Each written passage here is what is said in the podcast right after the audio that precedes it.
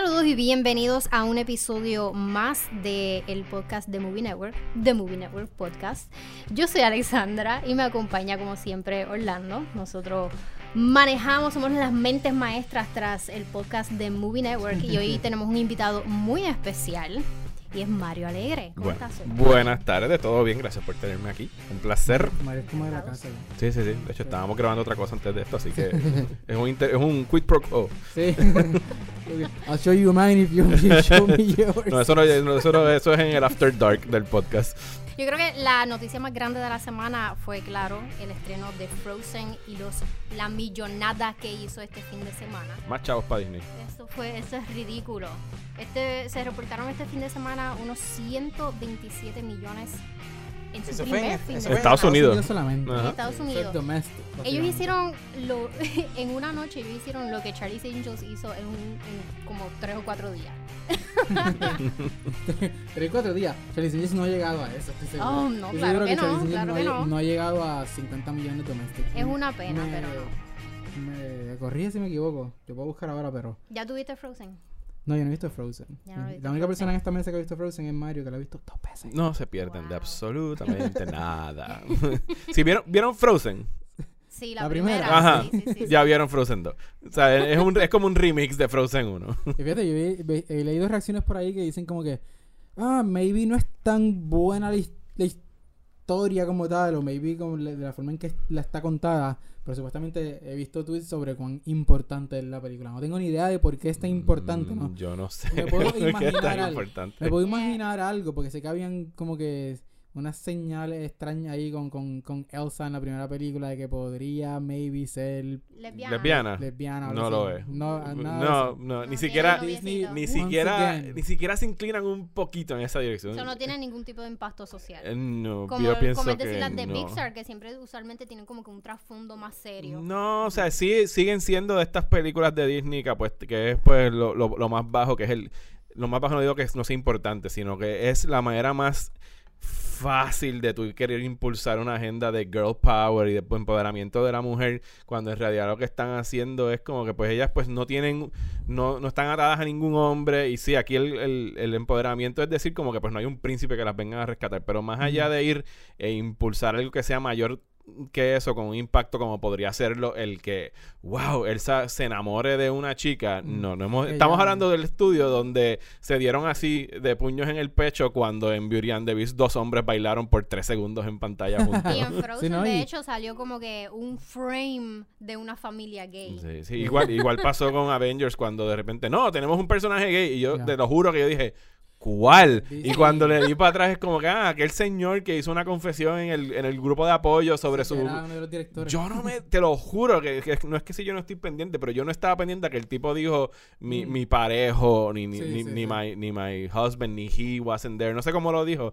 pero yo no me di cuenta de eso porque es, o sea, es tan mínimo el esfuerzo que están haciendo de tratar de hacer eso. Disney tiene un serio problema de queerbaiting y, y, me, y me está Pasó tan- con Captain Marvel. Sí, y ha pasado con, con eh, estos, dos hom- estos dos personajes de, de, de Marvel, Dios mío, Captain America y Bucky. Ajá. Que, que los fans están chipeándolos desde que aparecieron por primera vez y, y nada, absolutamente nada. Y, me- y me parece que, que no le, que no van a poder salirse con la suya por mucho más tiempo. No, yo creo que estamos a 10 años por lo menos, por lo menos de que Disney considere tener una pareja del mismo sexo en Sí, alguna pues de sus entonces películas. Tienen que, tienen que parar el queerbaiting porque la gente se está dando cuenta. Está bien, pero por lo menos en esta película hay un negro.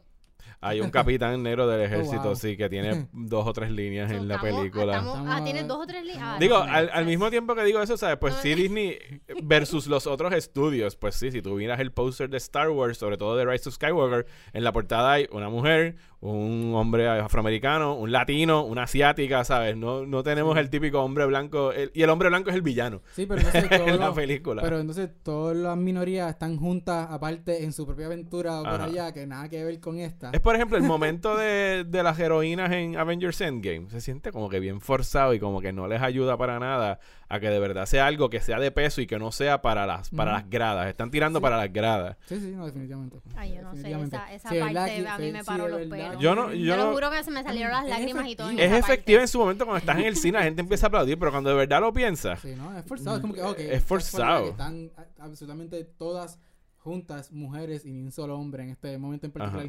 Pero, fine, whatever. O sea, dentro de esa batalla, cuando tú lo pones a ver si lo quieres llevar al universo de la batalla de lo que está pasando en Game, ¿qué ellas hicieron? Se reunieron en una esquina. Ok, chicas, todas aquí, ¿dónde es que vamos a hacer la entrada para pelear? ¿Sabes? Se siente medio forzoso. Sí, no, definitivamente, sí. Y de- Pero no, de, ver- de verdad que no encuentro nada, no recuerdo nada bien radical en, en términos de Frozen de que hayan Y- hecho para avanzar ninguna eh, agenda o ni nada Y al final del día no tienen que hacerlo. Es una película para niños, una película Sí. para familia. Nadie está esperando que Frozen sea venga súper radical. Más ha pasado en cosas como en la televisión donde tienes un programa como Steven Universe que si has tenido pues parejas del mismo sexo y todas esas cosas que han estado abordando que Disney todavía le falta mucho para llegar ahí. Sí, no. Y, y vamos a hacer un paréntesis. Me encontré un número de Charlie's Angels. que sí estaba tratando de hacer eso. Sí, Worldwide 43 millones. Está bien. Domestic Eh, 14 millones. ¿Tú la viste?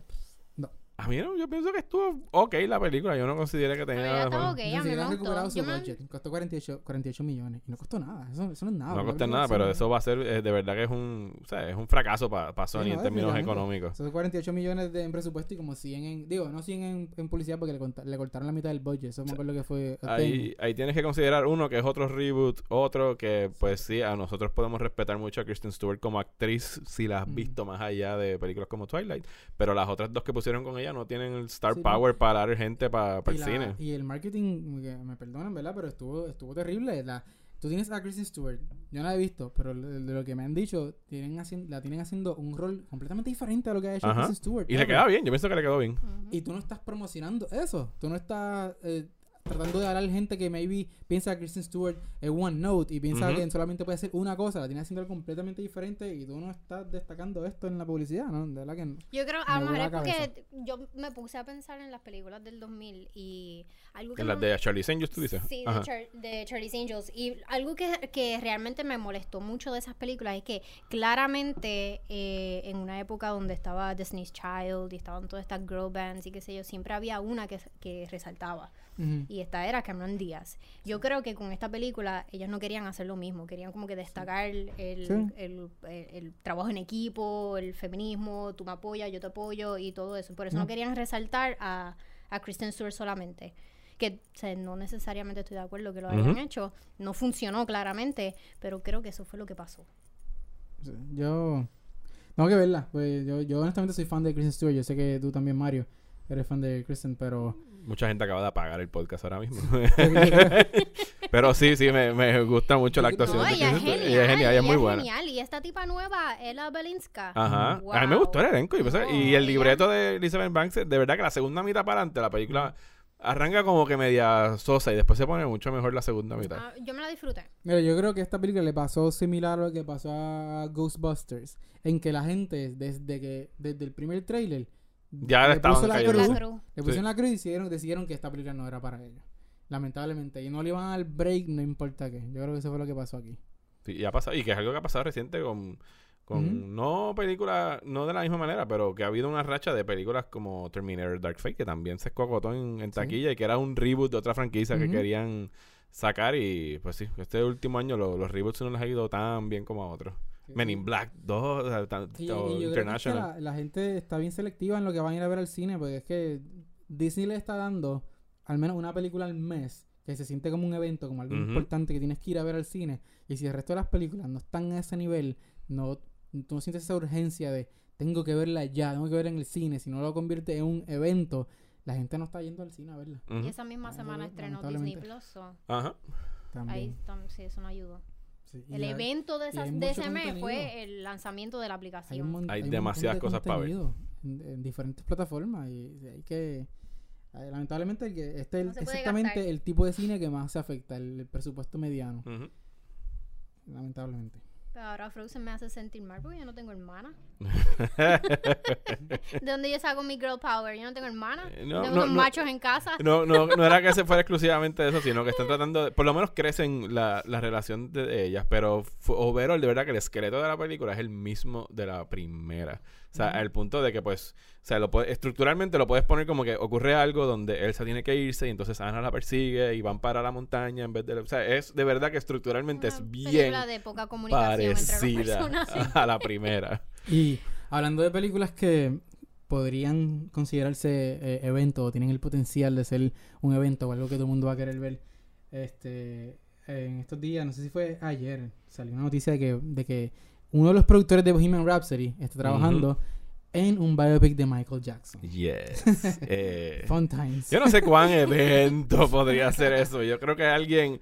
eh, eh, me parece tan mala idea como cuando anunciaron que, que los creadores de Game of Thrones iban a trabajar en una serie de Confederate. Ah, Que aquí es, la palabra es tone deaf. O sea, ellos no tienen el finger on the pulse para nada de Sí. cómo tú trabajarías en estos tiempos un biopic de Michael Jackson, sobre todo después del documental de HBO y de todo lo que ha pasado con, con la figura y la imagen de Michael Jackson, que ya de por sí estaba maltrecha, pero tú al Sí. hacer un biopic, o sea, yo dije, ah, sí, da, dásela a Brian Singer de una vez para que Sí, o sea, es la persona correcta para hacer esto. si de verdad quieres embarrarla, más todavía.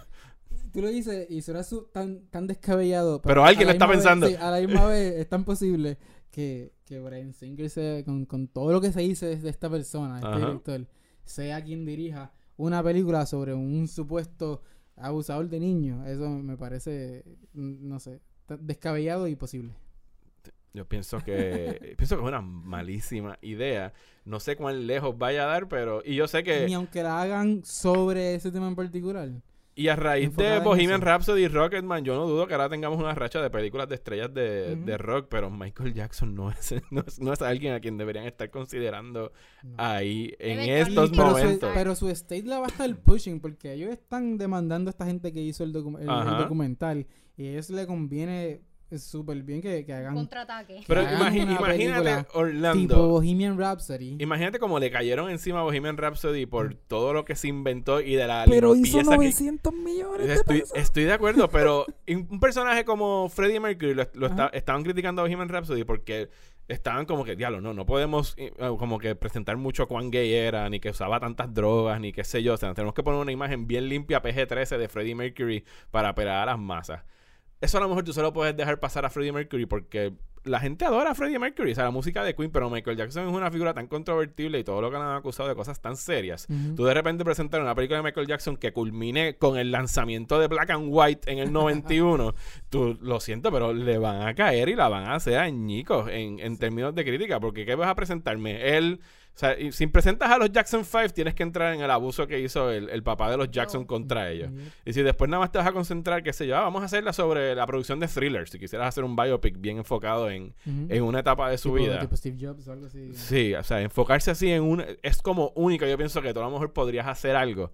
Y aún así, ¿sabes? Le van a caer Sí, enci- porque de la- nuevo es encima que, las oye, críticas. pues tú es que estás tratando... eh, eh, es que al tú obviar esa, esa parte y tratar de resaltar otra parte más positiva o algo así, ahí, ahí- ahí- ese es el O problema. sea, es el equivalente a decir, ah, bueno, es que vamos a hacer un biopic de Hitler, pero nos vamos a Sí. concentrar en cuando él quería ser pintor. Sí. en, los, en los 20 en, en Austria, ¿sabes? No, no funciona así. Esto es una excelente transición a Jojo Rabbit. Que No fue a propósito. estrenado todavía y que no podamos hablar de ella todavía. Pero excelente transición. Pero eso es otro tema para otro podcast. Yo, yo, Rabbit, sí, yo quiero ver esa película. ¿Tú la viste ya? Sí, la vi. ¿Qué tú? ¿Que tienes chance de esa película? Mala mía que me estoy saliendo del de esto, pero Sí, lo- no, en los Oscars no sé, no sé si una parodia de Adolfo Hitler sea material para No, este yo- grupo de gente. no, yo creo, que, yo creo que no. Yo creo que por más bien que esté en categorías como actuación, Ajá. eh, incluso el, el- el mismo guion, ¿no? yo lo encontré bastante, bastante refreshing y, y gracioso. Ok. Y, y, y tiene su, su toque dramático y los, y los hace bastante bien, decir, los, los realiza bastante bien. Pero como quiera, sigue siendo una película sobre un niño nazi. Ajá. Con un amigo imaginario que es Adolfo Hitler. Con un amigo imaginario que lo tuvo que interpretar el mismo director porque nadie quería ser Ajá. el Y él dijo, pues lo hago yo. Sigue siendo lo que es. A mí Así. si- Sigue siendo una película bien No quiero verla y estrena, creo que la segunda semana de diciembre estrena acá, en Fine Sí. Arts. A mí me encantó. Pero eres what eres. Sí. Eh, Había un trailer de. Hablando de, de- de cosas extrañas. eh, un trailer de una película de Pinocchio. de Mateo Garrone. Sí. Con Roberto Benigni, que parece que dijo: Ay, ¿sabes qué yo quisiera hacer en- con mi carrera? Otra película de Pinocchio. Parece que cuando llegó la idea para hacer la secuela de Life is Beautiful, dijeron: No, voy a, hacer, voy a escoger otra Oh, película". Dios. Dios mío, qué imágenes de horror la secuela de Life is Beautiful. puedes, puedes, que de hecho muchas comparaciones de Jojo Rabbit con, con Life is Beautiful. Porque tratan, las dos más o menos tratan de Suavizar su- un poco Suavizar el, y- aquella es el holocausto, aquí el- es la, el nazismo, el eh, alza del nazismo. Yep. Fíjate, sí. Bastante, bastante similares ahí, así que sí, si no eres fan de Life is Beautiful, probablemente no vas a ser fan. Si de eres, Jojo si Rabbit. eres fan de Life is Beautiful, Jojo Rabbit es la, la precuela que no sabías que siempre quisiste. La precuela, el, el companion piece Ajá. perfecto. Horrible. Fue esta película de, de Pinocchio, que vimos el trailer sin subtítulos, porque no lo encontré con subtítulos en ningún sitio. Ah, yo pensaba que era yo el que había visto. No tiene subtítulos en No, ningún no, lado. tiene subtítulos. Ah, ok, yo pensaba Pero que es era casualidad. fácil de entender. Sí, no, no, tú has visto Pinocho, vas a entender el trailer. Sí, es bien Sí. straightforward. Es literalmente es la historia de siempre, eso no hay, no hay mucho que, que tengas que leer en los subtítulos, pero... Sí. Yo me imagino a Disney, una- a Disney viendo el trailer y como que, nene, espérate, eso ya, dame dos o tres años y yo te doy una versión como la de nosotros. Im- impresiones de esto, I mean, Ah, why? eso sin comentarios, ¿sabes? Roberto Benini. ¿Por qué todavía estamos hablando de Roberto Benini? ¿Sabes? A mí me Pues gustaron las comedias que él hizo y todo eso. Impresión en los Oscars. Porque se trepó en la silla cuando fue a recibir el, el premio Oscar. Y le Eh, metió un beso a Sofía Loren en la boca. Claro, pues lo que hubiese hecho cualquier... de- Eso es algo que no sé... Yo me pregunto si ahora en, de- a raíz del, del Me Too y todo esto lo que ha pasado, si momentos como el de Adrian Brody con Halle Berry se podrían volver a dar sin que arda eh, Hollywood, ¿tú Ajá. ¿sabes? ¿Verdad? ¿Qué Porque fue lo que pasó con Adrian Adrian Brody? Cuando ganó el Oscar por The Pianist, eh, Halle Berry estaba presentando el Oscar porque ya había ganado Monsters Ball el año anterior y cuando él se trepó él estaba tan emocionado que él la agarró y le dio este beso súper romántico en la boca y la agarró así y se trepó y Halle Berry sonrió y todo. A lo mejor, digo, yo presumo que si él se tiró esa maroma, él tenía algún tipo de conexión con Halle. Berry porque de verdad que eso es algo que pasa hoy y eh, eso arde al otro día Sí, eh, no. Hollywood. Deja ¿sabes? que, esa- que estrene Bombshell. Vamos a tener mucho de qué hablar. Sí, posiblemente. o sea, es- ahora que es dijiste eso, otra pues, que no hemos visto. No hemos visto estábamos Bombshell. como que, ah, no, solamente nos faltan dos películas. No, nos faltan dos o tres por Ahorita ver para fin diez. de año. De la de Jay Roach. No, esa se ve muy buena. Pero sí, Pinocchio va a ser muy interesante. Yo no, no- yo no estoy haciendo fila para ir a ver la versión nueva de Pinocho. Eso no va a llegar a Yo no creo que llegue aquí. No, Eso eso no va a llegar aquí. No, eso no va a llegar. Pero ¿dónde tú tiras eso? Porque Mateo Garrón es un director que tira sus películas en canes y cosas así. Así que no sé qué está haciendo De con hecho, esta adaptación de Pinocho. toda, la, toda la promo está enfocada en, en él, en Mateo. Dice como que la nueva película Mateo. El trailer dice como que Pinocchio de Mateo. Ajá. Es como que él, él, ni siquiera es Roberto Benigni ni él. No, Roberto, ¿quién?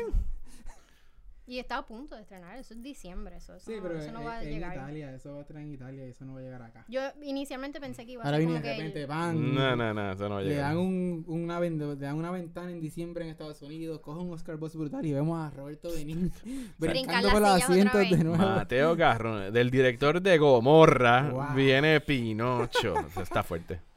Gamorra ganó el Oscar. ¿Ah? Gamorra ganó el Oscar. No, no ganó el Oscar. Yo- No, yo no sé si ni siquiera si la nominaron. Era, porque recuerdo que era de esas películas que todo el mundo está backing up. Eh, fue Y- nominada y para el no- Golden Globe y para el BAFTA, pero no para la Academia. Aquí estoy buscando ahora. No, no fue nominada. tipo, esta, Dios mío, este. Ay, se me olvidó el nombre ahora. Holy Motors. Holy Ajá, Motors Holy ganó. Motors. Holy Motors, no. Yo No, creo no, que no, Holy la- Motors ni la nominaron. Exacto, esas que todo el mundo estaba como que esta es la que es y nunca consiguió nada. Como querían hacer este año con. ¿Tuviste esa película en Toronto? La de Portrait of a Lady on Fire. Esa es otra que me Otra, otra Sigue más. creciendo la lista. Otra. Eh, esa es otra que. y- enviado, Francia no. No, y ahora dijeron. Neon la va a tirar para pa febrero, creo que en los cines, así que a lo mejor Mm. ni llega. Pero. Eh, no, Holy Motors no la nominaron para absolutamente nada tampoco. No, y en esa misma línea de, de los Oscars, eh, y van a entender por qué vamos a hablar de Joker ahora. Recientemente alguien, Deadline creo que fue, tiró, no, no fue Deadline, fue The el Hollywood Reporter, tiró que ellos tenían información exclusiva y que ya estaba en desarrollo una secuela de... Se, tiraron, pero de, de- al lado hondo de la piscina Sí, con ese artículo exclusivo. Eh, y no fue lo único, dijeron también que hubo una reunión el 7 de octubre después de que Joker hizo, qué sé yo, casi 100 millones en el primer fin de semana y que eh, Todd Phillips se reunió con, con Los este Warner, la gente de Warner. Brothers, y que fue con ideas para hacer más películas similares a esta. Que había un sello que era DC Dark. DC Dark, bueno, una historia Olvídate, dices, brutal. wow, diablo, mira todo el, plan que lo- tiene. el- el- la fuente de esta de este, de este no la van a volver a llamar. es un mentiroso compulsivo porque como tú, como tú desarrollas una mentira tan detallada. Y al otro día en Variety, Todd Phillips. Deadline se tira el, Fue Deadline, fue verdad. se tira el esto nunca pasó, esto no es así, esto no es así. Ah, ¿y te acuerdas cuando dijeron que Martin Scorsese iba a ir a dirigir esta película? Eso también era falso, eso No, nunca iba a pasar. No fue Variety, fue Eric Kahn en IndieWire. El que le habló con Todd Phillips y le dijeron, mira, eh, nada de ah, lo que sí, dije- pero le- Porque eso fue Deadline lo refutó ese mismo día, pero Sí. la cita de Todd Phillips a los dos o tres días De- fue con IndieWire sí. y él dijo como que eh, no, nada de lo que salió en ese artículo es cierto. Pero yo tengo una teoría. Ajá. Tú que están Yo negociando que públicamente. Sí, es cierto. Ok. Yo pienso que esa reunión sí sucedió. Que él tenía esas ideas, porque esto yo lo había escuchado mucho antes de que Joker estrenara, que él ya tenía una idea de hacer eh, un tratamiento similar a otros personajes de DC. Eh, Yo pienso que a la fuente de Hollywood Reporter o al periodista de Hollywood Reporter se le fue la mano aquí Y dijo más de la cuenta. dijo más de lo que tenía que decir o se adelantó, yo estaba casi seguro que Warner Brothers iba a esperar a que la película cogiera nominación al Oscar o, o después del Oscar incluso para anunciar una secuela. Para que no para que no se viera como que estaban A capitalizando en el éxito y que esto no iba a ser una película que ganó en no Venecia, sé, sino que es otro franchise otro starter. franchise, secuela, bla, bla, y que perdieran el momentum de, de los Oscar. Yo pensaba que sí lo que iba a pasar. Yo creo que ¿Tú estás esperando que Joker la nominen para algo más allá de actuación? Pues yo pienso que no. yo creo que va a coger Best Picture. ¿Tú crees Creo- que va a coger Best Picture? Es que, es que ahora mismo yo creo que es imposible no nominarla. Yo creo que... Yo voy a brindar con las lágrimas de todos los fanáticos de esa película. no la nominan. para Best Picture. Eh, no sé, yo pienso que va a salir Phoenix. A lo mejor, no sé si lo, no sé si un libreto así caería bajo adaptado o bajo original. Después, pero- de, después de, de Dark Knight, que es la razón por la que ahora hay un máximo de 10 Ajá. espacios acá, yo creo que no ha habido una película de superhéroes más fitting para el nominación al Best Picture que Joker, que tenga el apoyo también de todo el mundo. Porque, I mean, han habido, han habido Wonder Woman y Black Panther incluso, pero Black Panther, ade- además de toda la importancia y relevancia cultural y todo eso, no, es una película que tú digas, ah, la, a la academia se va a volver loca con Ajá. esto, esto es Oscar. Por lo menos Joker tiene, tiene en su defensa que, que está tratando de serlo, está tratando de ser una película seria. Eh, puede argumentar que no lo es y qué sé yo, todo el mundo tiene su opinión, pero yo pienso que no desde verdad, Dark Knight en este género de superhéroes, no, maybe no ha habido algo tan, tan fitting para Oscar como esta. Yo creo que si había una que, que iba finalmente a ocupar ese espacio, que de hecho no va a ser la primera, Black Panther ya tuvo nominaciones, pero con posibilidades serias, vamos a decir, o más posibilidades de Black Panther, pues Joker no va a ganar el Best Picture, pues esta película. Pienso Bueno, yo. Digo, no, en realidad cuando ya tú tienes hasta un máximo de días y tú puedes meter lo que sea. Sí, O sea, sí. y si han nominado cosas Sí. como The Blind Side o, ¿cómo se llama? Extremely Loud and Incredibly Close, que nominen Joker, es como que, pues, whatever, tenemos 10 espacios, llénalo. Pero, o sea, eh, es que es verdad, esos 10 espacios los ponen, los pusieron originalmente para así po- poder abarcar más y traer blockbusters. Es como que, ah, bendito, vamos a darle espacio a estas peliculitas que nunca vamos a darle el premio, pero queremos que la gente que le gustan esas películas vengan a ver los Oscars. Y en realidad Yeah. los Oscars, los ratings han seguido bajando año tras año. Así que el intento de hacer eso ya no les está saliendo. Pero yo creo que con algo como Joker, yo creo que traes a un montón de gente que no ve los Oscar. Yo pienso que no. ¿Qué no? Ah, yo creo que sí. Yo pienso que nadie, eh, o sea, la gente, yo pienso que aquí tenemos a alguien, ¿a ti te importan los Oscars? Alguien aquí que está escuchando el Ah, podcast. ¿A ti- nuestro, nuestro intern, Gabriel. ¿A ti te importan los Oscars? Ah, no le No, él- los aquí tenemos un caballero de 22 años. ¿Te con gustó una camisa de DC. De una camisa de DC. ¿Tuviste Joker? ¿Te gustó Joker? ¿Te importa si le gana el Oscar o no miran al Oscar? No, eh, mira, eso de hombre. No, mira, bueno, de, de verdad que no. O sea, lo- yo, yo veo el Oscar porque estoy en, porque me gusta la industria y me gusta ver la cara y me gusta ver los- las metidas de patas y los, los discursos y qué sé yo. Pero la gente, el público así general, incluso los que les gustan el cine, les importa un- nada ver los Oscars. O sea, y, y si gana o no gana menos. O sea, es como que bla. O sea, el nominarlo no le va a hacer, afect- no va a traerle más público a ellos. Pienso yo en términos de rating. Y aún así, con todo y que la achacan que ha bajado muchísimo, son de los programas todavía más vistos así en términos de televisión en vivo, como el Super Bowl y los Gra- Yo creo que dentro de los Grammy, los Tony y los Oscars, los Oscars siguen siendo los más, los más que tienen rating la última vez que chequeé los, los rankings de, de los ratings. Pero que la nominen o no la nominen, si de verdad lo están haciendo solamente para búsqueda de rating, no, no, no les va a asegurar absolutamente nada. O sea, No. Black Panther no le subió los ratings. Y Black Panther tiene un chorro de fanaticada fiel de Marvel. Yep. ¿Sabes? Veremos a ver. Vamos a ver. Esa va a ser la, la gran prueba. Si Esas nominaciones son, creo que el 10 de enero, creo que son esas nominaciones. Si termina nominada y los ratings se quedan igual, pode- podemos decirle adiós. Yo pienso que ellos no van a volver. Ellos no van a volver con un host este año, ¿verdad? Se van a quedar igual. Creo que estaban considerando un host. Hace- he visto varios artículos sobre posibles Ay, no, no hosts pongan host. La ceremonia del año pasado No fue, de- muy bien. fue súper bien porque no había nadie haciendo estupideces cada vez que había una pausa comercial, ¿sabes? Déjenlos sin host y ya entreguenlos y se acabó. Los Oscars deberían durar una pienso hora. que por lo menos debería haber monólogo. Porque ese monólogo de, de introducción, o sea, el hecho de que se tripeen a la misma razón Hicieron de que el año pasado para ahí. comenzar. Yo ni me acuerdo. Empezaron y los dieron y se acabó. No había nadie, un no showcito introductorio sí, ni no, nada. No no, un show. No sé si Siempre hubo hay show. como- yo Siempre hay un montaje o Siempre algo. está la, la narración como que welcome to the Oscars y no Ajá. sé qué diablo. Here are your no. presenters. Y ahí Ajá. salen los Y primeros ya, y se acabó. y ya. Yo nunca me acuerdo de eso, anyway. Ricky Gervais regresa ahora para los Golden Globes, ¿verdad? Dijeron. Por quinto año. Yes. Eh, Eso sí lo puedo ver. Me encanta Ricky Gervais. Ese sí es el que llega ahí a poder prender en fuego a todos los estrellas y bajarlos del pedestal que están. Que me, me encantan los, los tíos del público, todo el mundo bien serio. que- Ajá. No, y de- imagínate, ahora que venga después, hace, hace tiempito ya que él no le toca hacerlo. Que tiene mucha tela de donde cortar de los años que ha estado fuera. Pero, pero sí, los Oscars son febrero. O sea, por lo menos acaban temprano este año la temporada de premios. Sí, ya no sé en marzo, qué bueno. Finales de marzo es como. ah, Era como que todos, Eh. los, todos los shows siempre son diciembre, enero y febrero. Casi todos en enero y algunos en febrero. Me vi uno en febrero y después había que esperar un- más de un mes por los Oscars. Me sentía tan estúpido. No, no, no. Por lo menos ahora pues.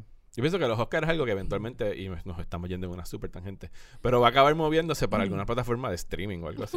Oye, estamos, y estamos hablando de, de premios y no sé por qué no hemos mencionado que nosotros votamos. Nosotros votamos este, este año, Este tu año, primera yo vez mi primera vez votando.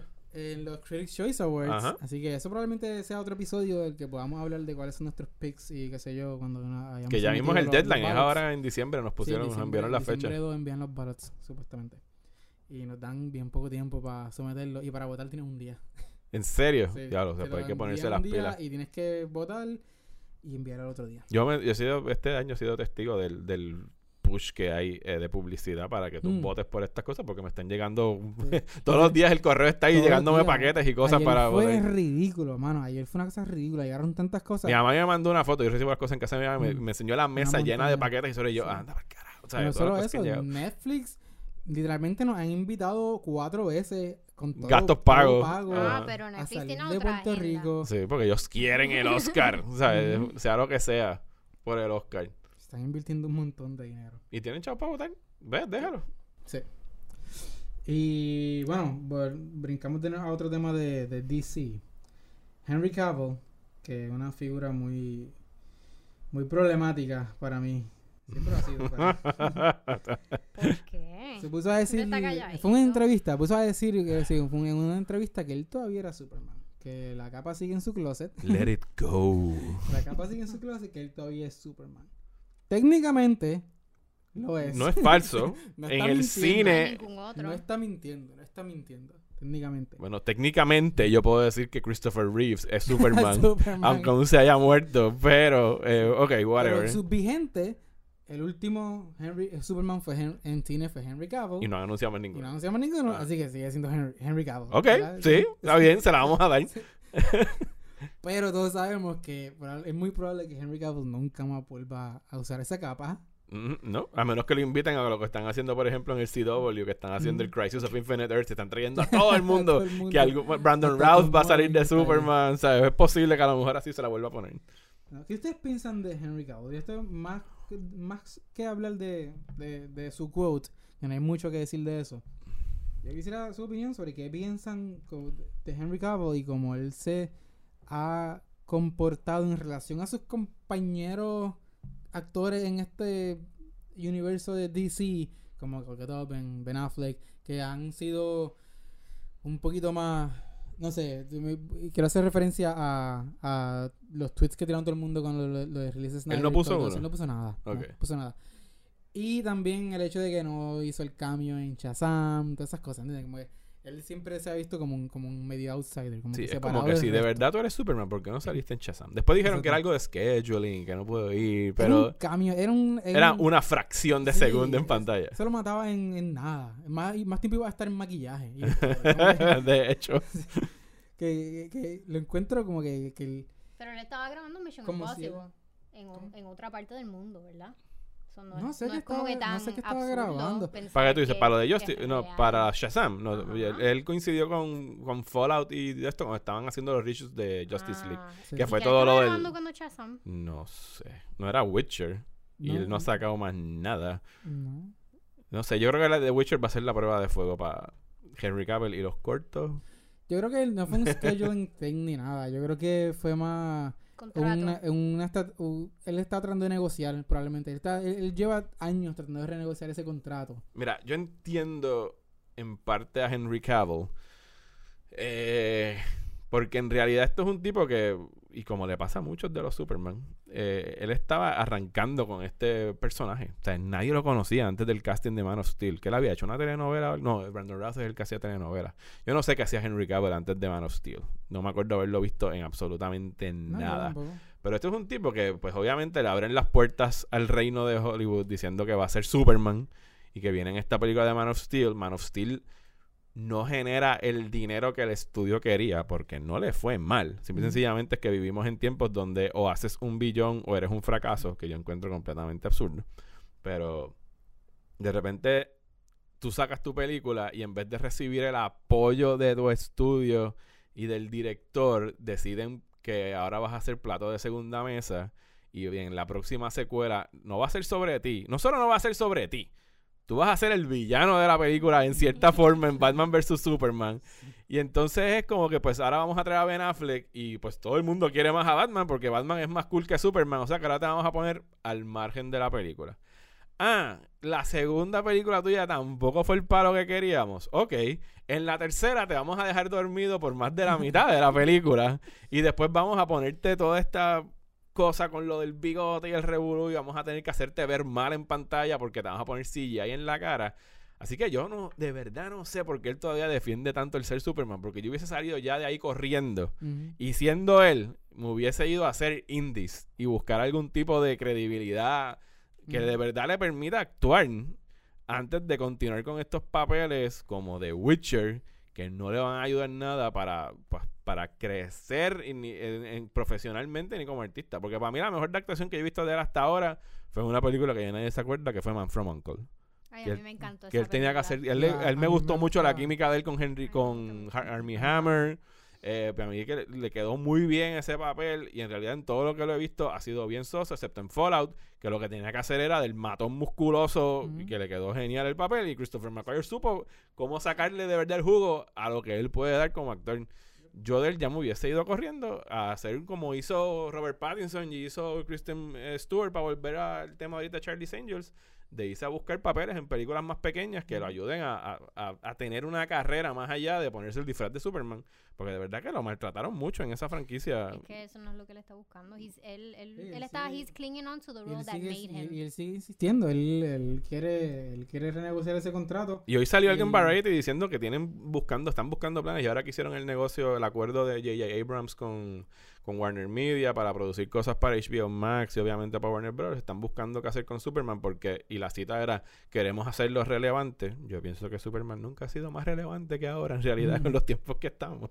Pero que no, si van a continuarlo, no lo van a hacer con Henry Cavill. Van a buscar una nueva manera de hacer Superman y lo buscarán Hay, otro actor para hacerlo. hay rumores, no sé qué, cuán cierto sea esto que, De Michael B. ahí, de Jordan. Michael B. Jordan Sí. que, que se Ah, reunió con Y ahí sí que te digo yo que eso se va a poner chacho. Cuando anuncien un Superman negro, no- el mundo no- se va a caer. ¿A quién, a quién en, en Warner Brothers se le ocurrió el, ah, ¿quién puede ser nuestro próximo Superman? ¿Tú sabes, te acuerdas del actor este que cuando lo anunciaron como Johnny Storm, todo el mundo se volvió loco? Ajá, pues vamos a ponerlo a él como Superman. A ese mismo, yo creo a ese mismo, al que hizo Johnny Storm y todo el mundo lo odió por un montón de tiempo. pues A ese mismo yo quiero. Yo no tengo ningún issue con que pongas a Michael B. Jordan Ah, no, de Superman, pero en los mundos actuales donde el internet arde, sobre todo con los fanáticos de DC, cuando se ponen con esas Ah. cosas, eh, va a ser bien nasty. No, no, otros personajes como, como Green Lantern donde lo puedes utilizar y lo vas a utilizar como Superman. ¿entiendes? Es- me siento que encantaría quieres ver a Michael B. Jordan ahí. Ajá. No, búsquense otro Superman. A mí me gusta. ¿Dónde está parado ahora mismo DC en términos de películas? A raíz de Joker, lo que viene por ahí con Birds of Prey, lo que quieren hacer con New Gods y la versión nueva de Suicide Squad con James Gunn. Yo pienso que de verdad DC debe parar de tratar de hacer un universo conectado y enfocarse en hacer buenos one shots. Sea, estos personajes de DC tienen buenísimas historias para contar que sean de una película ya y no construir una franquicia y tener que sacar secuelas. Por eso estoy súper opuesto a una secuela de Joker. Ujú. Pero, o sea, hagan buenas películas de un personaje y déjenlo ahí. No tienes que hacerme otra. Hazme otra buena película de otro personaje. Pues la, la de Masha Sam, que para mí fue súper injusto que, que fracasara como fracasó en la taquilla, pues fue una película buena. No le fue tan mal en taquilla. Hizo como 400 millones. No llegó ni a, no Estados ni Unidos o el 500 mundial? Mundial, no llegó ni a 500. Bueno, Hay pero recuerda, que esa, de pero recuerda que esa Warner la pasa como que eso es una película de New Line. No es una película Ah, de sí, acá sí, de nosotros. Bueno, yo creo que podemos dejarlo ahí. Yo creo que ya llevamos 40 minutos aquí hablando. El estreno de esta semana es la película Knives Out, que estrena el, el día antes de Acción de Gracias. Yes, quiero verla. Sí, esa, esa discusión la dejamos para después porque no, aquí yo solamente la he visto yo. Bueno, les puedo adelantar. Que me No, no me adelantes Y yo nada. creo que, yo creo que ya. Bueno, no, Puedes es la, al público la de qué comentamos en tu podcast, ¿verdad? Yo pienso que ya hablamos de esta No, película. no, no, lo hablamos antes de grabar esto. En tu podcast. Eh, no, sí, no, eh, mi, es mi recomendación, eh, 100%, vayan a verla. ¿Es tu estrena, recomendación de la semana? también estrena, no, porque en Fine Arts En la- estrena Motherless Brooklyn. Que es todo lo opuesto a recomendación de Orlando. Es una longa de 18 horas. Dos horas y media, pero Sí. se sienten como 18 según Orlando. 18 horas. Y también estrena Queen and Slim en, en que otra que no hemos visto. De Fine Arts. Estrena en Fine Arts. Queen and ¿Cuál es Slim, Queen and Slim? La de Daniel Kaluuya que escribió este, ay Dios mío, esta mujer la que salió en la que salió en la película de Spielberg, la de Player One. La que era el personaje que, que era el con quien él jugaba y después, Que la, la actriz. muchacha. La... Olivia eh, Cook. No, no, no, no. Él Se me, olvidó jugaba el no- con se ella. se me olvidó el nombre de ella. Anyway, la película La es bien- bastante interesante. Estoy buscando aquí. Está buena. Yo predigo que está buena la película. Es- Ok. Es, una historia de amor. Es de estas dos personas que ¿Tú la viste? What? Queen Slim. yo predigo que está buena. es una historia de amor. Son estas dos personas Lina que... se- Waithe, Lina Waithe es la, es la Ah, pues. la esa guionista. misma, ya tú sabes. Ellos se conocen por, ¿sabes por? Tinder. Waithe. sí, la que hizo de la compañera de él en Ready Player One. Ah, ok, ok, ok, ok. Sí, sí, sí, sí.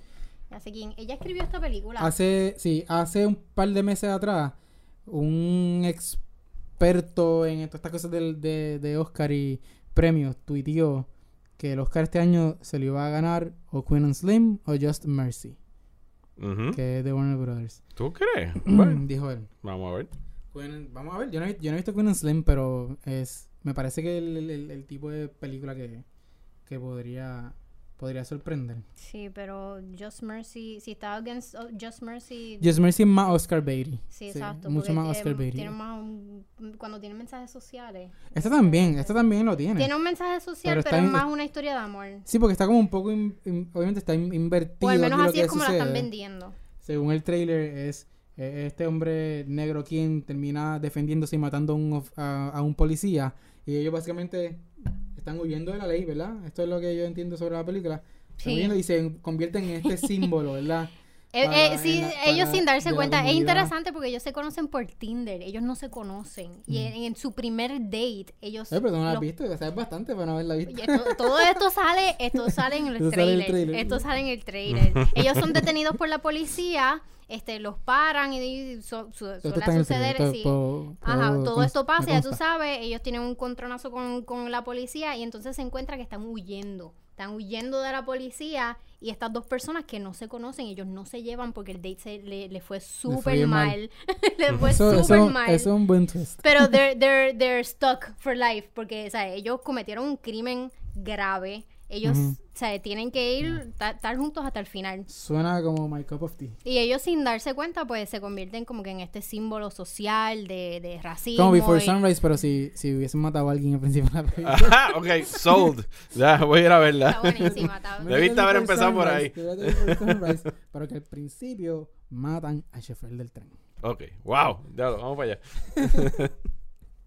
Bueno, voy a dejarlo ahí. A ser el cierre. Mario, ¿dónde te pueden este, conseguir los que nos están escuchando? Eh, me pueden seguir por las redes sociales, en Twitter e Instagram como Mario Alegre. Pueden leer eh, mis reseñas en proximatanda.com y escuchar mis podcasts. Tengo uno de Próxima Tanda en patreon.com slash Mario Alegre. Y Desmenuzando lo consiguen en cualquiera de las plataformas principales de podcast. Ahí estoy con Rosa Colón de Soda Pop Comics y actualmente estamos hablando de Watchmen y los pilotos de televisión de varias series. Y ahora en diciembre pues va a ser el Star Wars Month, así que prepárense para escucharnos defender Force Awakens y The Last Jedi Y antes de destruir- hablar de Rise of Y Skywalker. destruir Harry Potter, que es su pasatiempo favorito. Sí, pero para escucharnos de Street Harry Potter tienen que pagar en el Patreon, así que no los estamos forzando a escucharlo. yo, pagué- yo, yo estoy pagando ese Patreon. él, él, yo Para- ese podcast salió. Para escucharlo y refutarle absolutamente todo. Ese podcast salió y este tipo me escribió por Messenger. Me dijo, ¿cómo ustedes se atreven? Inmediatamente me llegó el email de la suscripción, como un minuto después. Y estoy esperando que en dos o tres semanas llegue la cancelación de la suscripción, pero no se lo voy a guardar, So, caíste por reprochar. ese bait. Ajá. Porque eso es un puro bait. Sí, no, no, no. Imperdonable, de verdad. ¿Y a Y- Alexandra, dónde, dónde te consiguen? Pues yo estoy en todas las plataformas de Movie Network PR. Si me quieren conseguir a mí, yo soy Alexandra y me pueden conseguir en Instagram como según Alexandra. ¿Y dónde te podemos ver? Ah, me pueden ver en televisión. ¿En dónde? Los ¿En miércoles cualquier cualquier canal. Eh, si usan su imaginación. Eh, Yo veo a Mario todos los días cada vez que prendo mi televisor. Todos los días. Lo prendo siento, Ah, por lo los anuncios de Liberty. Y está en el canal ese genérico de Liberty que, que, que- Genérico. que- el que no prende. No, no, no es sentido. que cuando uno prende está ¿Esa es la canal. sala de tu casa? Eh, no, o sea, no es la sala de mi casa. no. Siempre me he preguntado. y yo, ¿esa es la canal sala? y está Mario. Eso es la magia del cine. Eso es una esquinita en un sitio, no voy a decir dónde. es, Pero Y yo, ¿dónde será esa casa? No es- yo, pe- yo pensé también que si no era tu casa, era, qué sé yo, la oficina de Liberty or something. se graba, lo grabamos en Liberty. Sí, lo grabamos en Liberty. Ah, pues eso se puede decir. Una esquinita en Liberty. Pero no es una, o sea, es un, es un set que montamos para que parezca así una sala. Así que por lo menos la ilusión está funcionando. Funcionó, funcionó. Este, pues yo estoy los miércoles en Mega TV, en Informe 79 con Laisa Torres. Y los martes estoy en la X 100.7 FM Radio Visual. Yo también estoy en todas las plataformas de Movie Network, Movie Network PR. En Instagram y en Twitter me consiguen como Orlando en el cine. Eh, los algunos martes estoy con Alexandra en la X. Eh, estoy en Telenoticias todos los jueves, con excepción de la semana de Acción de Gracias, que va a estar el miércoles. Así que si ven esto antes de Acción de Gracias, pues me pueden ver el miércoles. Y nada, te dejo ahí, Alexandra, para que veas el cruising. Eso es lo tuyo. Esto fue un podcast No, así no. de Movie Network. de Movie Network Podcast. Muchísimas gracias. Hasta el próximo podcast.